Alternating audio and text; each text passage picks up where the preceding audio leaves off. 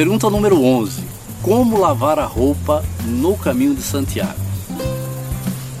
Tranquilo.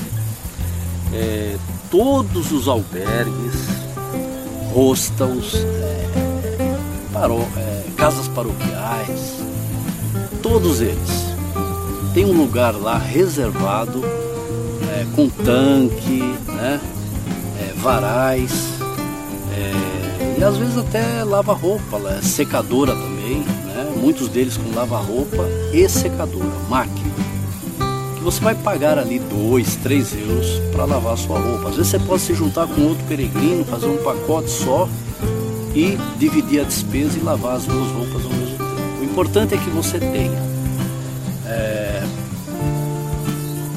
as moedas, porque às vezes o pagamento é feito em moeda, né? senão você vai ter que ficar trocando ali, papel alfinete, alguns alfinetes, algumas uns pregadores é, que fazem parte do enxoval do peregrino. Se você entrar no nosso site viajarcaminho.com.br, você pode baixar lá o enxoval completo do peregrino, tá? Pode ir lá que você vai, vai ter todos os detalhes para fazer essa, essa empreitada, essa caminhada. O é, que, que eu poderia dizer mais sobre lavar a roupa?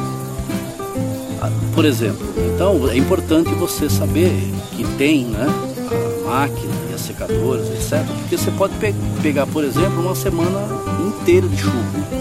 Imagina, uma semana inteira de chuva.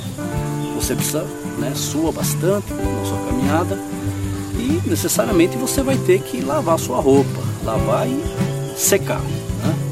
Então, às vezes, pode precisar é, lançar mão essa, essa vantagem aí, que é ter as máquinas lavar e secar durante o caminho.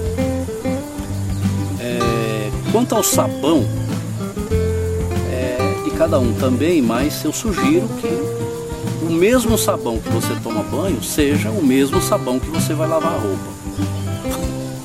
é, é isso mesmo. Lembra, você não pode carregar peso não pode carregar peso. Então você tem que eliminar o máximo que você puder. Tudo bem, eu quero levar um sabonete para mim, um sabão, sei lá, X para lavar a roupa, também tudo bem. Só que você vai ter que eliminar outras coisas, tá certo? Porque você não pode carregar tanto peso. Mas é isso aí, tem é tranquilo lavar a roupa no caminho de Santiago.